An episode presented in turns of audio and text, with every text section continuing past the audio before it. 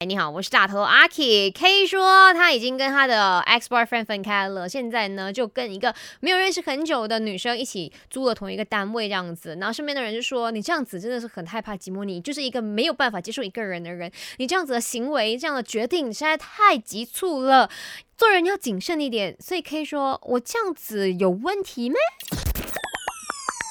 没什么不能说，没什么放不下，赶紧把你的遭遇心事跟大头阿 K 放开来说。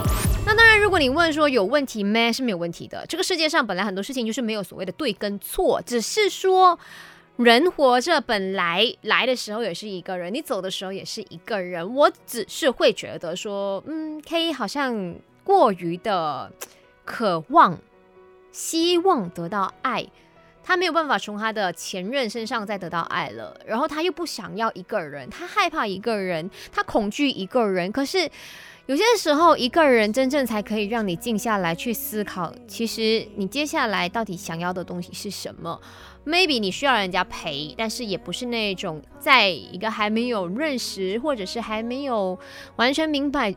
你这现在的三屋局啊，他是一个怎么样个性的人前提之下，就这样子很仓促的，好吧，我们就住在一起吧。之后呢，后悔了，或者是发现到很多的一些不和了，那该怎么办？再来怨，再来搬走，还是怎么样呢？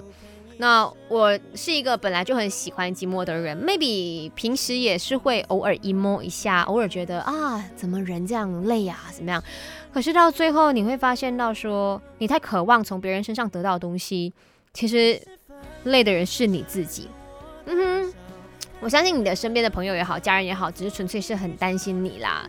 如果你真的对你自己的决定做负责任的话，那就去吧。嗯。加油喽，也要小心哈。